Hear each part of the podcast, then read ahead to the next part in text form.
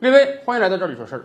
这两个月以来，大家感觉到你所在的城市推出了一系列的购房优惠政策了吧？啊，开发商在降价打折，银行在降首付、降利率，政府呢推货币化棚改，甚至有可能把这个契税都帮你免掉。所以啊，最近几个月以来，您感觉到这个房地产市场有没有重新火爆呢？或者说，您有没有在买房的想法呢？确实，很多人都讲啊，咱们这个政策真是已经优惠到无以复加的状态了。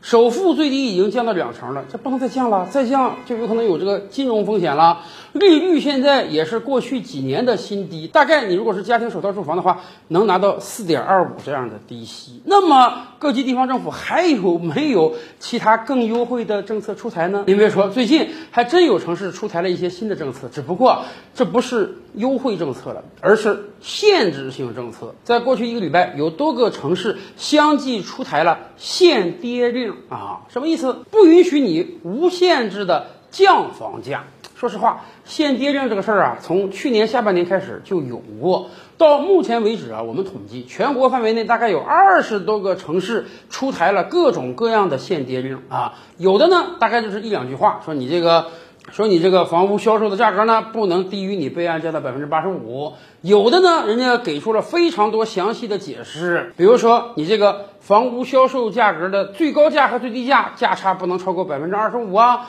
有的甚至还说，现在有很多开发商打着什么供抵房啊、抵债房的名义，恶意的降价销售，这些都不行啊！这些都属于限跌令调整的范围之内。可能有很多朋友们不理解啊，买卖嘛，从来就是你情我愿的事儿，一个愿打，一个愿挨。那开发商愿意以多低的价格卖，为什么要限制他，不允许呢？咱们知道啊，在房地产一路高歌猛进上涨的时候。很多地方政府会出台这个限涨令，什么意思？明明你这个房屋备案的时候一平米两万块钱，哎，你开发商看到这个市场好，你就涨价，那不行啊！你这个涨价行为会造成市场无序的。所以前两年咱们经常听到这个限涨令，乱涨价是不行，那么乱降价是不是可以呢？也不行。因此，很多地方政府出台了这个限跌令。为什么要出台限跌令呢？就是因为确实。现在很多地方房子打折，而且打的折扣非常非常大。你说以往哈打个九五折、打个九折就相当不容易了。有很多开发商现在动辄人家给你个七折、给你个七五折，真的确实很优惠。为什么开发商要给予这么大的折扣？原因很简单啊，房子不好卖啊。现在各级地方政府推出了各种各样的优惠政策。利率也调整，首付也调整，但是大家对于后市不太看好啊。以往的节目我们就说过，一方面大家对于整个房地产未来十年、二十年的发展相对不是那么乐观啊，咱们很难再出现前二十年谁买房谁发财这样一个情况了。另一方面，短期来讲呢，最近半年确实咱们这个经济受疫情影响很大，很多人失业降薪，手里钱儿不够，连正常生活都不能维系。那怎么去买房呢？而且很多城市啊，确实出现了不少断供房的情况啊。确实，这个在各种各样的拍卖平台上，那个司法拍卖房的数量比以往有了很大的上升啊。倒不是说所有法拍房都是断供房，但确实咱们身边有朋友有这样的危机啊。明明我前几年工作挺稳定的，一个月好比说赚两万块钱啊，我买了一个房子。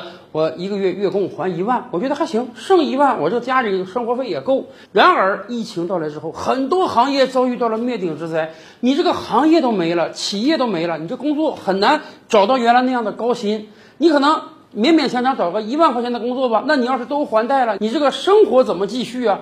确实有很多人连供房的钱都没有了，那么他们怎么可能拿出钱来再买房呢？然而开发商降价之后，我们清楚。肯定有一大批人是不满意的。一方面，前期购房的业主那肯定不满意哈。虽然咱们都知道买房是个理性的经济行为啊。人家卖给你多少钱是明码标价的，又没有强买强卖，而且很多人都会说，你房子涨了，你什么时候退给开发商钱了？你房子涨了，开发商找你闹有用吗？但问题是，这个事儿真落到自己身上啊，很多人是过不去这个坎儿的啊。明明我这个房子买的时候两万一平，现在人家退二期了，二期环境比我还好啊，交通比我还便利，结果才卖一万六，我这个房子还没交房呢，我就生生每平损失了四千。一百平就损失四十万！我得赚多少年才能赚出四十万啊？咱们理解很多购房者的心态啊，虽然说当初买房是自己决策的，但是真正遭遇到了房价下跌，有几个人能够做到心无波澜的？不光前期买房的人心里不舒服，很多地方政府其实也不愿意看到房价骤降。为什么？一方面，你这个城市房价大幅下跌呀。面子上过不去啊！以往就有人提出来说，一个城市的经济发展水平跟这个城市的房价是紧密相关的。当然，也确实是这码事儿。北上广深是一线城市，那确实是全国房价最高的四个城市。越是大都市啊，越是吸引很多年轻人，那越是房价高；那越是小城，越是经济低迷，那越是房价就降低。所以。地方主政者有这样一个面子的问题，更关键的还有个里子问题，那就是我们以往说的，很多地方政府是吃土地财政的。你这个城市房价够高啊，开发商愿意到你这来拿地，那么你土地就能卖得出去，你就能收到为数不菲的土地出让金，然后进行城市建设、经营城市，然后正向循环，房价进一步推高，卖更多的土地，城市发展越来越快。反过来讲，当你这个城市啊，开发商必须得。打六折、打七折才能把房子卖掉啊！房价一直降低的话，那么可想而知啊，很多开发商是不敢再过来拿地的。你这个面包都卖不出去，我买面粉干什么？所以，一个城市如果开发商竞相降价，那么可想而知，未来两三年这个城市的土地市场会非常非常低迷。这恐怕是为什么有些地方，尤其是三四线小城市要出台限跌令的原因。但是，我们真得给大家提一个醒啊，市场不是你想左右就能左右的。你出台限跌令，不让开发商降价，那不代表你不降价，老百姓就会去买啊。对于很多开发商而言，人家也看明白这个事儿了。我现在急于回笼资金，我现在这个资金链很紧张，随时随地有可能断裂。哪怕我赔本儿把这个房子卖出去，我钱能回来，我就能缓一口气。在这个状态之下，他如果真的是打一个很大的折扣，房子只要能卖掉了，他这个生意就能保住了，公司就能存活了。而对于买房者而言，也确实捡了一个大便宜。这说实话是个双赢啊！在这个关键的情况下，你不让他打折。他不降价，消费者就不买吗？消费者现在观望情绪是非常非常浓重的。哎呀，这个房地产市场都这样了，我再等等吧，等几个月，说不定这个价格更低。而开发商由于不能打折，如果房子卖不掉的话，那个资产在他手里没有用啊。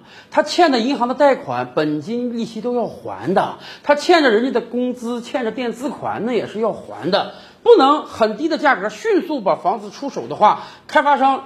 资金链断裂之后，公司都破产了，以后也就不存在买地的问题了。所以，越是在整体房市下行通道之时，我们真是建议啊，还是让市场这只手发挥它自己的作用吧。